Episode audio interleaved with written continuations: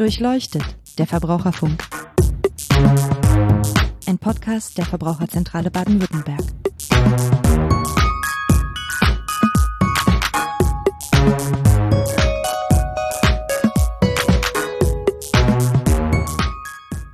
Herzlich willkommen zu Durchleuchtet der Verbraucherfunk, dem Podcast der Verbraucherzentrale Baden-Württemberg. Mein Name ist Niklas Haskamp und ich spreche heute mit meinem Kollegen Nils Nauhauser. Hallo Nils. Hallo Niklas, ich freue mich, dass wir mal wieder zusammensitzen. Sehr gerne.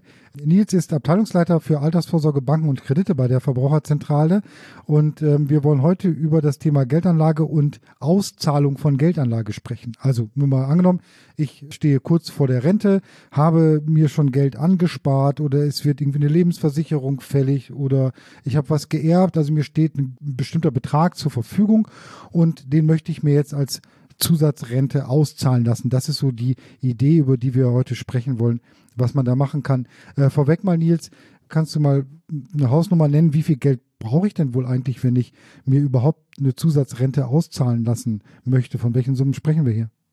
Ja, das ist natürlich sehr unterschiedlich. Also es hängt einfach davon ab, äh, wie viel ich monatlich dazu brauche. Vielleicht weißt du auch aus der Beratungserfahrung da irgendwie was. Was ist denn so eine typische Summe, mit der Leute kommen, weil sie regelmäßig ein bisschen was gespart haben oder so? Ja, sehr unterschiedlich. Aber um einfach mal eine Zahl zu nennen, nehmen wir einfach mal an, es wären 100.000 Euro. Das ist in vielen Fällen schon recht hoch gegriffen. Aber wenn du 100.000 Euro hast und dann sagst, äh, gut, das will ich mir jetzt äh, 20 Jahre lang auszahlen. Also ich bin jetzt 66, das soll dann bis zum 86. Lebensjahr reichen. Dann würden so eine Summe von 100.000 Euro würde für 400 Euro monatlich reichen. Hast du nur 50.000, dann reicht das natürlich für 200 Euro monatlich. Vorausgesetzt hier ist, dass noch nicht mal Zinserträge anfallen. Wenn du das natürlich schlau anlegst und rentabel anlegst, dann kann das deutlich mehr werden. Aber darüber sprechen wir auch noch. Genau, das soll ja genau das Thema sein, dass ich eben nicht nur diese, sagen wir mal, 100.000 Euro dann äh, am Ende zur Verfügung habe, sondern möglicherweise dann auch in dieser Auszahlphase noch ein bisschen was mache aus dem Geld so oder möglichst viel raus ähm, hole. Dazu gibt's verschiedene Möglichkeiten. Willst du die mal gerade vorstellen? Ja, und zwar äh, würde ich da mal der Reihe nach sozusagen von sicher in Richtung etwas riskanter, also wertschwankungsanfälliger, äh, das mal aufzählen, die wichtigsten. Der Klassiker ist die deutsche Rentenversicherung. Die haben tatsächlich nicht alle auf dem Schirm, aber auch dort kann man Geld einzahlen und sich Entgeltpunkte kaufen. Dann gibt es ebenfalls den Klassiker im Finanzvertrieb. Äh, da werden ja gerne gegen Provisionen private Rentenversicherungen verkauft.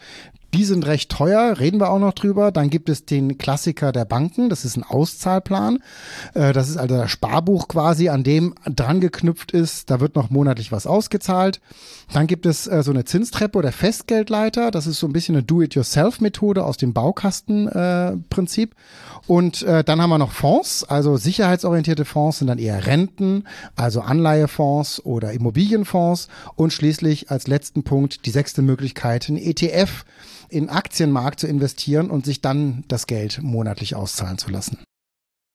Okay, ähm, gehen wir das mal der Reihe nach durch. Rente, hätte ich jetzt tatsächlich, also die gesetzliche Rente meinst du, hätte ich jetzt tatsächlich nicht auf dem Schirm gehabt. Ähm, angenommen, ich habe diese 50 oder 100.000 Euro, dann gehe ich damit zur Rentenversicherung und zahl das da ein oder wie ja, funktioniert das? Also das geht. Nicht in beliebiger Höhe.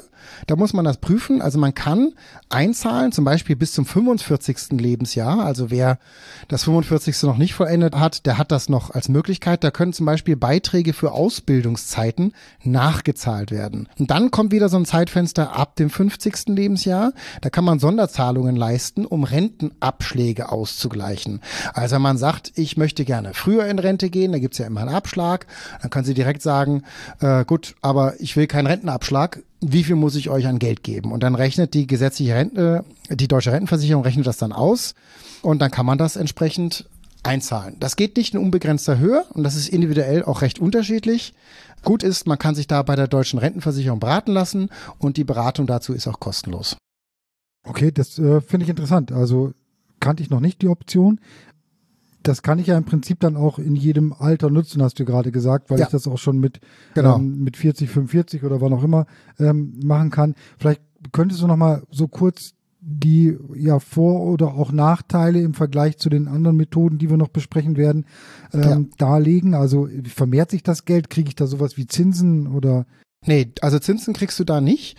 Äh, noch ein Vorteil muss man halt, das Timing kann da auch entscheidend sein, weil wenn man so einen großen Betrag einmalig da einzahlt, kann das gewisse steuerliche Effekte haben.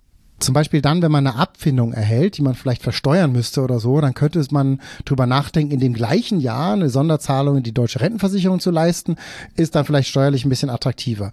So, was ist denn der Vorteil? Also man kriegt keine Zinsen, keine Dividenden, nichts, sondern man kriegt Entgeltpunkte. Äh, und diese Entgeltpunkte werden dann in eine lebenslange Rente umgewandelt und die ist halt völlig unabhängig von den Entwicklungen am Kapitalmarkt. Also auch wenn wir mal so wie die letzten Jahre keinen Zins hatten oder negativen Zins, kriegst du trotzdem deine Rente ausgezahlt. Oder in den Nullerjahren sind die Aktienmärkte mal einige Jahre ziemlich schlecht gelaufen. Du hast trotzdem deine äh, gesetzliche Rente, die Entgeltpunkte hat, die war stabil, absolut stabil. Und die Höhe der Rente hängt also nicht vom Zins ab, sondern eher vom Erwerbseinkommen. Also man guckt so ein bisschen in der Bevölkerung, wie entwickeln sich die Löhne und Gehälter und davon hängen dann auch die gesetzlichen Renten ab. Und es ist natürlich dann auch, wenn wir, was wir anfangs gesagt hatten, wir haben jetzt ja so eine Beispielrechnung zugrunde gelegt, 20 Jahre. So, dann wäre das Geld alle. Wenn ich hier aber 30 Jahre noch lebe und Rente beziehe, ändert das auch nichts daran, oder? Nee, das ändert nichts, genau. Also man hat die gesetzliche Rente, da gibt es auch die Witwen- und Waisenrente, die da dranhängt. Und da kann man einfach ein sicheres zusätzliches Standbein für eine lebenslange Rente aufbauen. Aber vererben kann ich das dann wie andere Geldanlagen sozusagen ja nicht, ne? Das ist dann auch, wenn. Nee, das Kapital ist ja auf keinem Konto, ne? Wenn du dann stirbst, dann kannst du da niemandem äh, was vererben, außer, wie gesagt, Witwen und Waisen. Das sind dann halt quasi reduzierte Möglichkeiten, äh, Angehörige noch zu versorgen. Aber das kann man jedenfalls nicht vergleichen mit einem Guthaben, was auf einem Konto oder in meinem Investmentdepot steckt. Okay, das kann man, glaube ich, dann wirklich mal durchdenken und sich auch da beraten lassen. Ich nehme an, du hast es schon gesagt, bei der deutschen Rentenversicherung kann man sich da beraten lassen. Genau. Steuerberater könnte auch noch interessant sein. Richtig. Ne? Ähm, dass man da die Option nochmal genau überprüft. Okay, das war Nummer eins. Richtig. Kommen wir zu Nummer zwei. Ich glaube, das war die private Rentenversicherung, hast du gesagt. Ja. Das wäre so der Klassiker, wenn ich jetzt sage, okay, ich habe hier 50, 100.000 Euro, ähm, jetzt gehe ich mal zu meiner Bank und sage denen, da möchte ich gerne meine Zusatzrente von 200, 400 Euro im Monat von leisten. Was bekomme ich dann bei denen?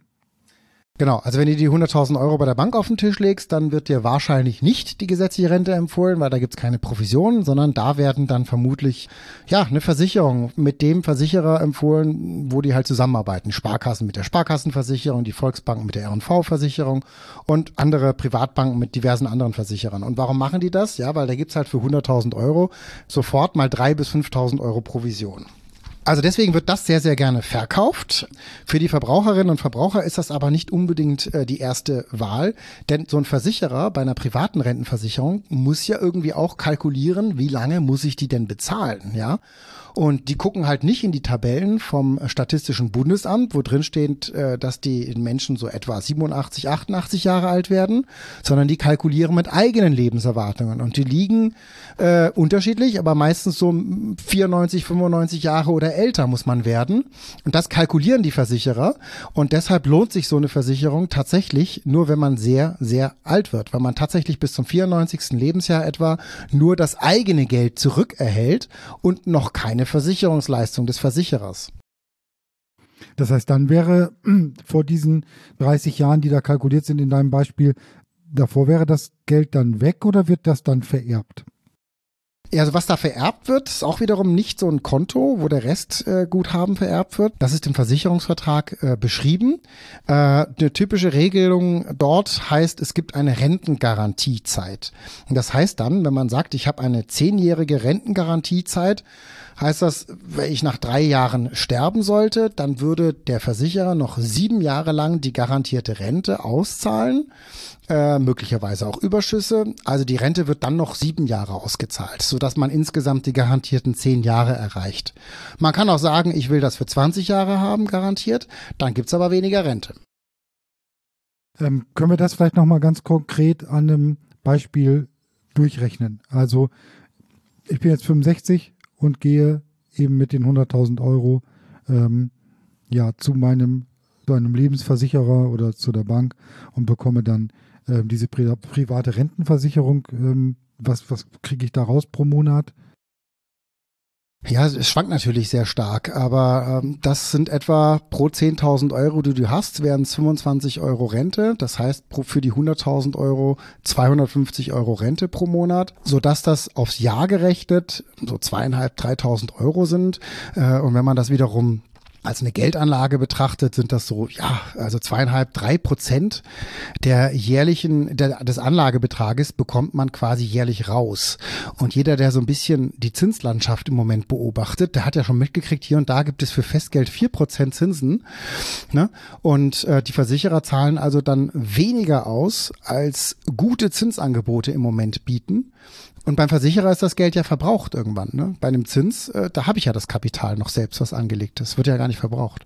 Okay, und ich habe mich natürlich mit diesen beiden Optionen, die wir jetzt besprochen haben, ähm, auch festgelegt. Ne? Wenn ich dann nach fünf Jahren sage, ah nee, ähm, jetzt könnte ich doch lieber ein neues Wohnmobil oder sowas, einen Teil des Geldes gebrauchen, geht nicht. Ich habe mich damit dann quasi entschieden. Das ist vielleicht bei den Beispielen, die wir gleich noch besprechen, nicht ganz so, oder? Naja, ich will es nicht ganz ausschließen. Es gibt durchaus Tarife, bei denen so eine Auszahlung, eine Restsumme möglich ist, aber äh, das muss man dann wirklich, wenn man das möchte, würde ich von dem Produkt eher abraten. Und wenn es dann doch mal dahin käme, dass man Geld rausziehen muss, dann muss man im Tarif nachgucken, geht das irgendwie und kann der Versicherer einem das anbieten oder nicht. Okay, aber das heißt, das muss man sich dann schon irgendwie gut überlegen und ähm, gegebenenfalls kann man solche ja verschiedene Sachen, die wir jetzt auch noch besprechen werden, ja auch miteinander kombinieren, in, indem man einfach sich vorher klar darüber wird, was man eigentlich will. Ne? Will man tatsächlich diese möglichst kontinuierliche Auszahlung oder eine gewisse Flexibilität oder braucht man vielleicht einen Teil des Geldes sofort? Das waren jetzt die Sachen, die mir dann möglicherweise bei der Bank angeboten werden, die private Rentenversicherung. Ähm, dann hattest du gesagt, es gibt noch die Möglichkeit, einen Auszahlplan zu erstellen. Was ist das? Wo bekomme ich das? Äh, genau, also so ein Auszahlplan schließt man bei einer Bank oder auch Bausparkasse ab. Frag mich nicht, warum Bausparkassen das machen, aber die sind typischerweise in diesen Tests, die auch Finanztest veröffentlicht, immer mit dabei. Und da gibt es auch oftmals bessere Zinsen als bei Banken. Aber wichtig, nicht der Bausparvertrag, der abgeschlossen wird, sondern ein Auszahlplan.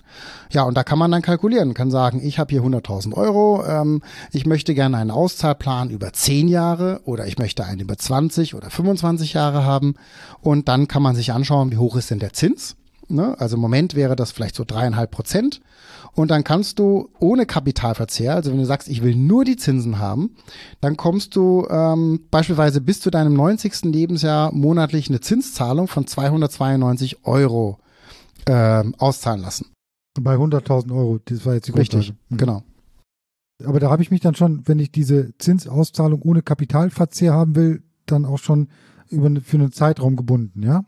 Ja, Genau, also dieser Auszahlplan, der ist tatsächlich fix. Wenn man sagt, ich will den für 20 Jahre haben, dann ist man 20 Jahre da drin. Und wenn man dann versterben sollte, würden halt die Erben diese Zinszahlung monatlich immer bekommen.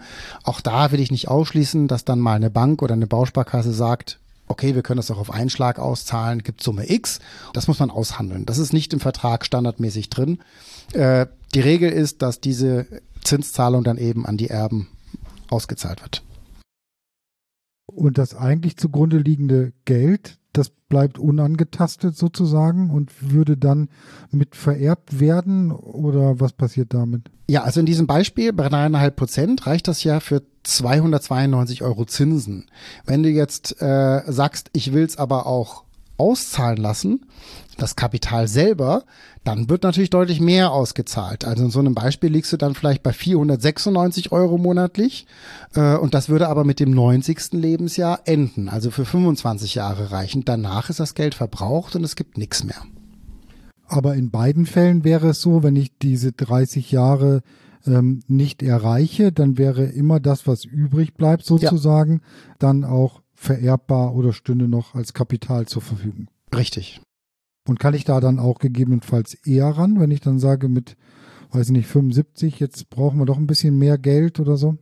Nein, das ist dann fest angelegt. Ähm, deswegen ist unser Rat auch immer zu gucken, wenn solche Optionen sind, ich brauche dann doch vielleicht einen Teil verfügbar oder so, dann kann man die Optionen ja auch miteinander kombinieren. Dann stecke ich vielleicht halt nicht die ganzen 100.000 Euro in so einen Auszahlplan, sondern nehme zum Beispiel 50.000 Euro in den Auszahlplan und lasst mir bei dem Rest des Anlagebetrages noch ein paar flexible Alternativen offen. Klingt für mich auf jeden Fall auf den ersten Blick äh, oder das erste Hören attraktiver als eine Lebensversicherung. Ja, genau. Also das ist einfach, transparent und tatsächlich im Moment beim aktuellen Zinsniveau äh, oftmals attraktiver als eine private Rente bei einem Lebensversicherer, weil die Lebensversicherer im Moment noch mit sehr niedrigen garantierten Renten kalkulieren. Äh, der Garantiezins ist einfach sehr niedrig und man weiß ja nie, ob die Lebensversicherer irgendwie noch Überschüsse erzielen oder nicht. Die letzten 30, 40 Jahre war das äh, nicht so prickelnd. Insofern, ja, das ist die äh, attraktivere Alternative. Wo finde ich da Informationen darüber, was es da für Angebote gibt? Ich meine, ich kann von Bank zu Bank tingeln, aber ja, also Stiftung Warentest, Finanztest hat da immer Anbieter wieder im Vergleich. Man kann auch im Internet recherchieren, da gibt's auch solche Zinsvergleichsportale, äh, die solche Auszahlpläne auch testen. Und dann gibt's, weiß ich nicht, ein paar Anbieter, also 10, 20, viel mehr sind das gar nicht deutschlandweit. Naja, okay. Ähm, gut, das war die dritte Option, ne? Du hast noch gesagt, Zinstreppe, Festgeldleiter, kann ich mir relativ wenig gerade drunter vorstellen? Ja, das ist was für Fans vom Baukastenprinzip. Da kann man sich das so monatlich zusammenstückeln, wie man das braucht. Also nehmen wir mal das Beispiel an. Ähm, du brauchst im Sommer mal 5000 Euro für den Urlaub. So, und dann kannst du jetzt von deinen 100.000 Euro 5000 Euro einfach mal festlegen für den nächsten Urlaub und die legst dann auf ein Tagesgeld oder auf ein Festgeld für sechs oder zwölf Monate an. Und dann sagst du dir, okay, dann sollen 5000 Euro in zwei Jahren fällig werden, die nächsten 5000 Euro in drei Jahren und so weiter. Und dann kannst du einfach sagen, du machst hier einzelne Festgelder und Sparbriefe, die dann in ein, zwei, drei, vier Jahren fällig werden, sodass du immer dann, wenn du deinen Urlaub buchst, zur Bank gehst und sagst, aha, super, hier ist wieder ein Festgeld fällig. Damit bezahle ich jetzt die Urlaubsbuchung. Das ist dann aber was, was ähm, mit also monatlicher Auszahlung wohl eher nicht geht. Ich könnte es auch nicht für einen Urlaub, sondern auch als meine Rente sozusagen machen, aber dann jährlich ausgezahlt. Ja? Ja, also das ist sonst ein bisschen aufwendig. Dann, äh, dann müsste man ja jeden Monat ein neues Festgeld abschließen über 500 Euro. Das wird man nicht machen. Dann wäre mein Rat tatsächlich zu sagen, man nimmt so einen Jahresbetrag. Wenn ich, wenn es nicht die 5000 Euro sind, sondern ich sage, ich will 10.000 Euro pro Jahr haben, kann ich das natürlich auch so machen, dass im Januar immer 10.000 Euro fällig werden. Die buche ich mir dann aufs Tagesgeldkonto und da kann ich mir dann entweder monatlich was runternehmen oder eben bei Bedarf. Und der Vorteil ist eben, dass ich dann zumindest für die Summe, die ich dann länger anlege in Festgeld, auch vielleicht mehr Zinsen bekomme. Ganz genau. Also im Moment geht die Rechnung nicht mehr ganz auf. Es ist tatsächlich so, dass man für einjähriges Festgeld einen etwas höheren Zinssatz hat als für fünf- oder achtjähriges Festgeld. Aber das ist so ein Phänomen, äh, normalerweise verschwindet sowas auch irgendwann wieder, weil in der Regel ist es eben schon so, je länger ich etwas anlege, desto mehr Zinsen bekomme ich. Und äh, Zinstreppe ist nur ein anderes Wort dafür, oder? Ja, genau. Also ja. das nennt man jetzt Zinstreppe oder Festgeldleiter, so kann man das nennen. Das ist quasi wie so ja, Stufen, die man nacheinander erklimmt, wo immer nach Erreichen eines Jahres, eines weiteren Jahres die nächste Stufe erreicht ist und wieder Geld fällig wird. Und darum kümmere ich mich aber komplett selber. Genau. Und da muss ich natürlich dann auch berücksichtigen, dass das Geld festgelegt ist. Ne? Also wenn ich dann irgendwie zwischendurch mal denke, jetzt müsste ich doch mal vorzeitig an etwas ran, dann habe ich hier die Möglichkeit auch nicht. Naja, also deswegen ja der Rat, erstmal ein Tagesgeldkonto anlegen und den Betrag dort parken, den man für solche Fälle flüssig haben will und nur das Geld dann anzulegen, was man wirklich erst in einem Jahr, in zwei, in drei Jahren braucht ähm, man hat das Steuerrad halt vollständig selbst in der Hand. Man kann auch sagen, ach, was soll's, ich lehne mir das Geld auf ein Tagesgeldkonto, da kann ich die nächsten drei Jahre mit, äh, komme ich mit klar. Und den Rest lege ich einfach mal nur drei Jahre an. Auch das ist möglich. Ich muss ja das nicht jedes Jahr. Aber das ist so, ja, ein bisschen Geschmackssache. Will man das gleich so einen Plan machen und den umsetzen oder will man das so ein bisschen auf Sicht fahren? Aber auch diese Option, wie die anderen drei, die wir schon besprochen haben, Rentenversicherung, private Rentenversicherung, Auszahlplan und jetzt die Zinstreppe oder Festgeldleiter. Das sind schon alles recht sichere Anlageformen. Ja, ja das sind ja Einlagen. Äh, die sind über die gesetzliche Einlagensicherung abgesichert bis 100.000 Euro. Ich würde dann auch immer raten, wenn es mehr sein sollte, das auf zwei Banken aufzuteilen. Bei ihren Paaren wäre das doppelt abgesichert. Und von den Zinsen her, ja, da winken auch so drei, dreieinhalb Prozent. Also das ist das, was ein Versicherer pro Jahr auf den Betrag auszahlt. Aber das Geld wird aufgebraucht, das ist ja dann weg. Und während ich hier die Anlagesumme ja nicht verbrauche, ne, wenn ich mir nur den Zins auszahlen lasse von dreieinhalb Prozent. Okay, wenn mir das alles nicht reicht und ich dann mit meinem Auszahlplan dann doch noch ein bisschen mehr Rendite erwirtschaften möchte, dann kommen wir, glaube ich, jetzt zu den anderen Optionen. Das waren einmal Renten- und Immobilienfonds und dann ETF. Ähm, machen wir die Renten- und Immobilienfonds zuerst. Ähm, ja, das sind jetzt, jetzt sind wir im Bereich der Wertpapiere. Und äh, Wertpapiere ist halt so, die werden jeden Tag an der Börse gehandelt. Äh, das gilt für Anleihen-ETFs oder Anleihenfonds. Äh, die können im Kurs schwanken. Die werden auch im Kurs schwanken. Also wenn die Zinsen steigen, fallen die Kurse für diese Papiere. Das ist also ein bisschen ein Auf und Ab. Ja, wie hoch geht das? Das weiß man, kann man nicht so sagen. Ne? Also es, es gab mal ein ganz schlechtes Jahr, da sind die Anleihefonds mal um 50 Prozent gesunken, aber nur solche Anleihefonds, die 20 Jahre und 30 Jahre Anleihen gehalten haben, also mit einer ganz langen Laufzeit. Wenn man eher so einen Geldmarktfonds nimmt, wo das Geld nicht so lange angelegt ist, hat man auch relativ wenig Wertschwankungen. Und da kann man eben auch das Geld anlegen. Man kommt nicht unbedingt auf eine höhere Rendite, als wenn du jetzt zu einer Direktbank gehst und dort ein Festgeld hast. Aber es ist eine Option, die man auch mit der Hausbank vor Ort umsetzen kann. Also die Bank kann da ein bisschen Provision kassieren und man kriegt dann vielleicht eine etwas höhere Verzinsung, als vielleicht die örtliche Bank fürs Festgeld bezahlen würde. Insofern ist auch das eine flexible Option.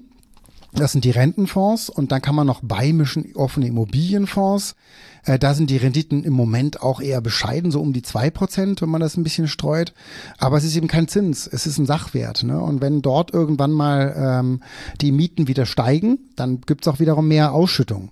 Auf der anderen Seite gibt's ein Risiko. Wir wissen ja nicht, wie sich die Preise der Immobilien entwickeln. Im Moment sieht das da nicht so gut aus. Da sind vielerorts die Preise gefallen, was dann auch dazu führen kann, dass die Kurse von Immobilienfonds fallen. Vielleicht können wir das nochmal wieder mit den 100.000 Euro einmal ähm, exemplarisch durchrechnen, weil das kann ich mir noch nicht so ganz vorstellen, wie ich denn da so einen Auszahlplan ähm, vereinbaren soll oder hinbekomme, wenn doch die Rendite ja so stark schwankt. Ja gut, äh, du nimmst beispielsweise einfach jedes Jahr 5000 Euro runter, in denen du diese Wertpapiere verkaufst. Und die verkaufst du zum Tageskurs, ja. Wenn du, nehmen wir an, du hast für 100 Euro pro Anteil Investmentfonds gekauft. Die sind ein Jahr später auf 90 Euro pro Anteil. Klar, da musst du natürlich mehr Anteile verkaufen, als du vorher dafür bezahlt hast, um wieder die 5000 Euro flüssig zu machen. Also das geht mal auf und ab. Man kann sich das auch monatlich auszahlen lassen. Das bieten nicht alle Banken an, aber das ist dann ein Fondsentnahmeplan oder Fondsauszahlplan. Das ist auch möglich. Aber lass mich noch einen Satz zu den offenen Immobilienfonds sagen, weil ähm, Immobilien sind ja auch keine absolut sichere Anlage. Gerade auch Gewerbeimmobilien, die können auch schwanken. Deswegen ist unser Rat immer, nie alles auf eine Karte setzen, sondern wenn man sagt, ich will auch ein bisschen Immobilienfonds haben, dass man immer vier oder fünf Fonds nimmt und das Geld dort streut und nicht einen auswählt. Ja, okay, guter, wichtiger Hinweis. Ja, ich glaube, da können wir schon einen Haken dran machen an diese vorletzte Option, die wir besprechen wollten. Ne?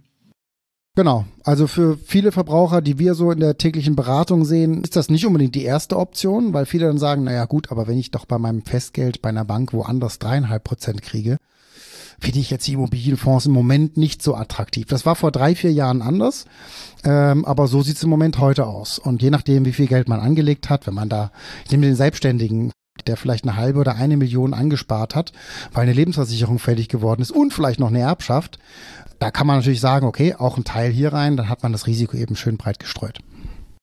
Aber ich muss mir da auch im Klaren darüber sein, dass wenn ich da so einen Auszahlplan für mich ähm, mache, dann treffen mich die Kursschwankungen insofern, dass das Geld oder die Auszahlphase halt verkürzt wird, ne? Wenn das Geld, ja. wenn es weniger wird. Ja, richtig. Außer du passt deine Auszahlung an, dann kannst du es wieder ausgleichen. Noch ein Satz äh, zum Todesfall. Also wenn ich jetzt sterbe, dann würden einfach meine Erben äh, das Wertpapierdepot erhalten. Ja, und dann fällt vielleicht eine Erbschaftssteuer an, im Regelfall nicht, wenn es die Kinder sind.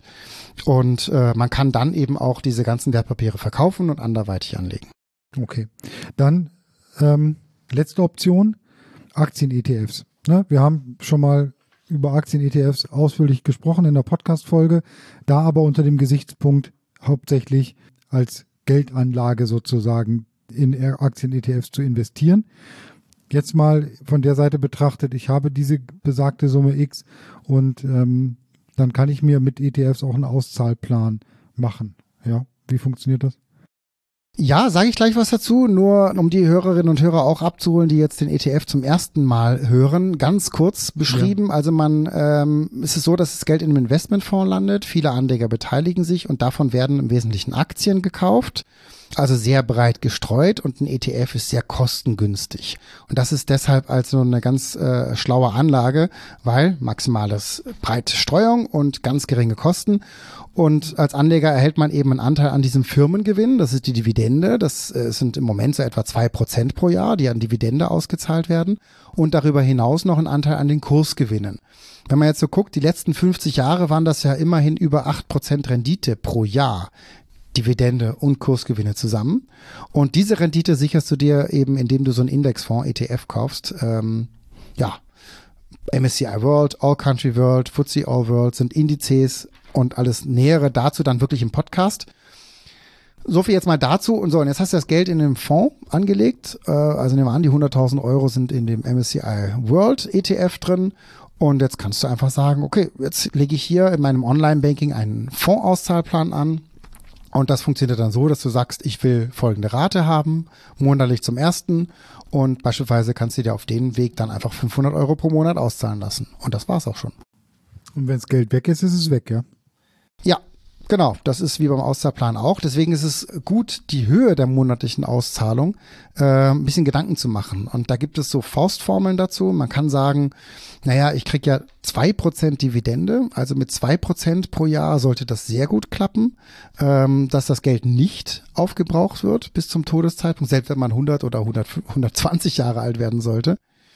Wenn man natürlich deutlich mehr nimmt, ist das äh, ein Risiko. Das kommt einfach darauf an, wie sich die Aktienmärkte entwickeln. Also wenn man sagt, ich nehme dann vier Prozent pro Jahr raus, habe ich mehr als bei der gesetzlichen Rente, mehr als bei, der, bei allen anderen Anlageformen.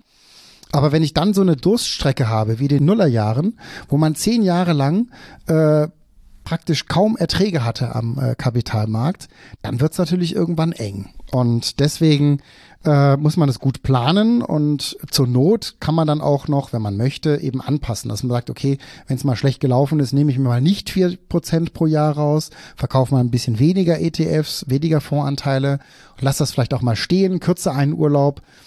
Da muss man dann auch auf Sicht fahren. Aber es ist auf jeden Fall die Option, die die höchsten Renditen erwarten lässt.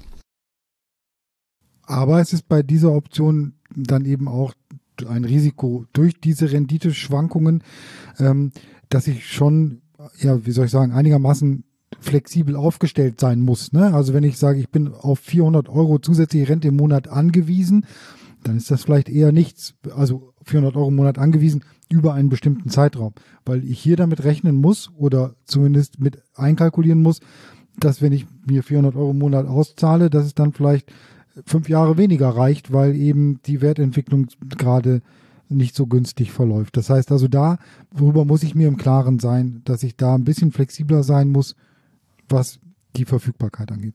Absolut richtig. Zumindest bei der Anlagesumme von 100.000 wird das ein bisschen eng mit den 400 pro Monat. Das kann sehr gut gehen, ja. Und in vielen Fällen in der Vergangenheit lief das auch sehr gut. Und man konnte am Ende den Erben sogar noch ein ordentliches Vermögen hinterlassen. Aber dafür kann halt niemand die Hand ins Feuer legen. Ne? Aber wenn du jetzt 500.000 hast, dann ist es überhaupt kein Problem, 400 Euro monatlich rauszuzahlen. Da wird das Geld nicht weniger werden. Deswegen, das muss man halt im Einzelfall durchkalkulieren. Okay, und es gibt natürlich dann auch noch die Möglichkeit ähm, zu mischen. Ne? Ich kann dann sagen, ich nehme einen Teil in den ETF-Auszahlplan, dann mache ich einen Teil vielleicht mit dieser ja, Festgeldtreppe, hieß es, glaube ich. Also die Möglichkeit habe ich auch, das da so ein bisschen flexibel aufzuteilen. Ja, also oft ist es so in unseren Beratungsgesprächen, äh, dass viele das sehr attraktiv finden, erstmal ein bisschen was in die gesetzliche Rente einzuzahlen. Das sind dann normalerweise auch keine Beträge, die riesig sind. Also es sind vielleicht 20 oder 50.000 Euro oder so. Oftmals mehr geht dann im Einzelfall vielleicht auch gar nicht. Und dann kann man da ein bisschen zusätzliche Rente äh, erhalten und dann äh, gibt's dann möglicherweise den Bedarf, noch tatsächlich monatlich was zu bekommen. Dann wäre so ein Auszahlplan eine Option oder man fährt mit so einer Festgeldleiter mal auf Sicht, so dass man die nächsten fünf oder zehn Jahre abgesichert hat und kann dann immer noch, wenn man dann noch äh, ein bisschen Geld übrig hat, sagen, okay, ich pack das in so ein ETF und lass das auch mal stehen für zehn Jahre. Also ich zahle mir gar nichts aus aus dem ETF, sondern lass das einfach mal zehn Jahre liegen. Dann ist die Wahrscheinlichkeit auch ganz gut, dass es in zehn Jahren äh, eine ordentliche Rendite gebracht hat. Okay, und ähm, wie man zu dem ganzen Geld kommt, über das wir hier sprechen, da wollte ich nochmal darauf hinweisen, wir haben ja eine Folge zum Thema Geldanlage mit ETF gemacht. Wir haben auch zum Thema Altersvorsorge ähm, schon eine ganz grundsätzliche Folge gemacht. Also für alle diejenigen, die noch in der Sparphase sich befinden, sage ich mal, oder damit anfangen möchten, da seien nochmal diese Podcast-Folgen empfohlen oder auch die kostenlosen Online-Seminare, die wir dazu immer anbieten. Ne, jetzt wollten wir aber speziell mal den Fokus legen auf diejenigen, die schon ein bisschen was gespart haben. Genau, aber auch äh, an diejenigen, die gerade in der Riester-Rente drin stecken und dann vor der Auszahlungsphase stehen und sich entscheiden müssen, ob sie ihre 30.000 Euro Riester-Kapital jetzt tatsächlich dem Versicherer geben wollen, und, um dann zu hoffen, dass man älter als 97 Jahre alt wird. Also da wirklich genau kalkulieren. Möglicherweise sind all diese Optionen auch interessant und bedarfsgerecht für diejenigen, die jetzt so einen Riester-Vertrag haben und den tatsächlich förderschädlich kündigen. Das haben wir auch täglich in unserer Beratung, äh, dass so eine förderschädliche Kündigung auch wirklich eine ist, worüber man nachdenken muss und möchte. Aber ich will jetzt nicht zur Kündigung aufrufen. Ich will das nur mal als Optionen ins Leben rufen, ähm, wenn man so einen Vertrag nicht mehr fortsetzen will, weil die Konditionen in diesem Bereich zumindest wirklich regelmäßig sehr unattraktiv für die Sparerinnen und Sparer sind. Und okay, das ist ein guter Hinweis. Von welchem Alter sprechen wir denn eigentlich jetzt? Also bei diesen Riester, ähm, bei der Überlegung, das zu kündigen, gilt das, wenn ich das gerade erst abgeschlossen habe oder dann auch tatsächlich, ähm, wenn die Rente in Sicht ist?